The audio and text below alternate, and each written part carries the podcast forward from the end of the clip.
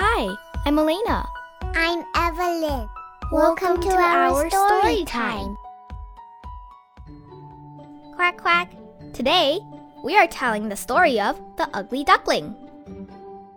It was summer in the country. The corn was gold and the fields were green.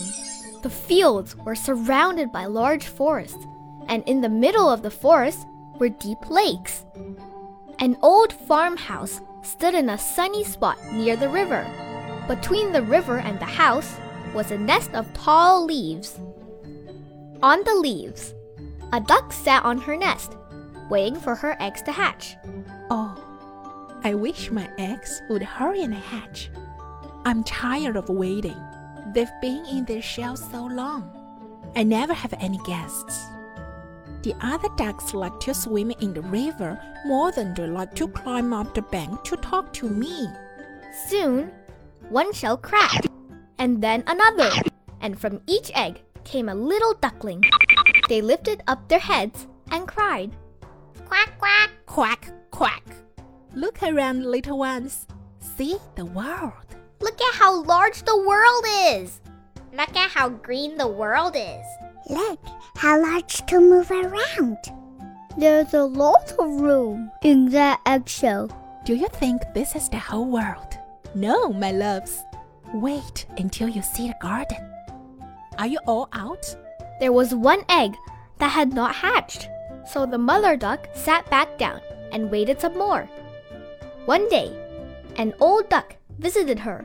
Well, how are you doing, mother duck? One egg has not hatched yet. It will not break.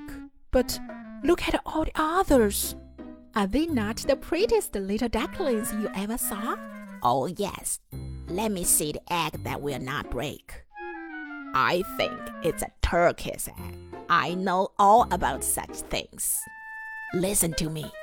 Leave it where it is and teach the other children to swim.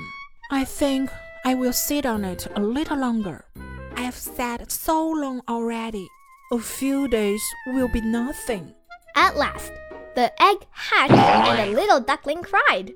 Quack, quack. It's very large and ugly. It's not at all like the others. I wonder if it really is a turkey. We'll find out when we go to the water. We'll see if it goes in.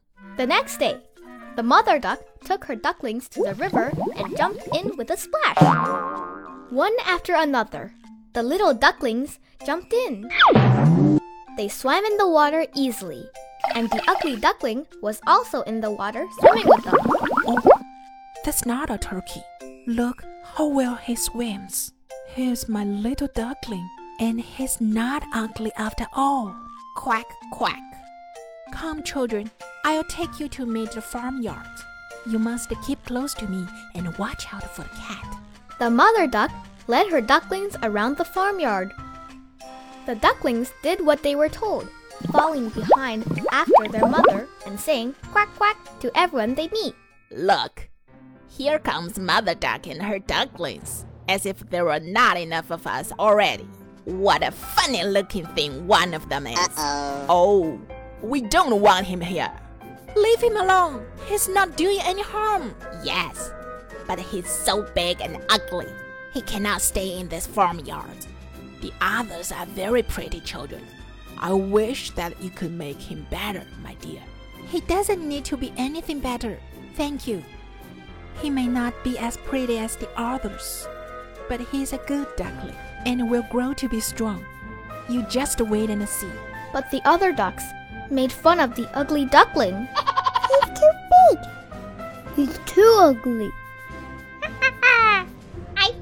Must be a turkey after all. I wish the cat would get him. They are afraid of me because I'm ugly. I'm going to run away. So the ugly duckling closed his eyes and flew higher than the birds. He flew and flew, and everywhere he went, the chickens, the birds, and the cats found him to be quite ugly. As the ugly duckling flew with the birds, he was not jealous of their beauty. He just wished he could be as pretty as they were. He missed the ducks and wished they had not made fun of him so he could have stayed. At last, he came to a pond. There, he found three beautiful white swans swimming lightly over the water. The ugly duckling flew to the water. He thought the swans were sure to make fun of him and make him leave. But when they saw him, they rushed to him and welcomed him with open wings. The ugly duckling did not understand. He hung his head, afraid of them. But what did he see in the clear water below? That can't be me. Where's the gray ugly duckling? Now I'm a beautiful swan.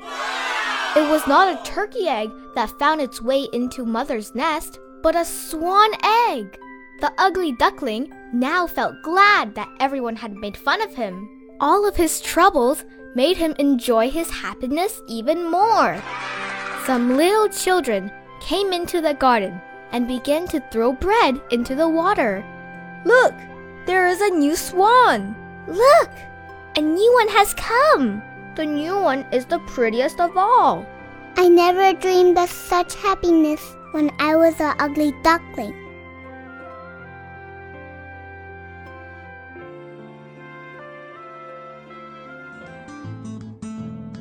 Do you, like, the story? Come back tomorrow.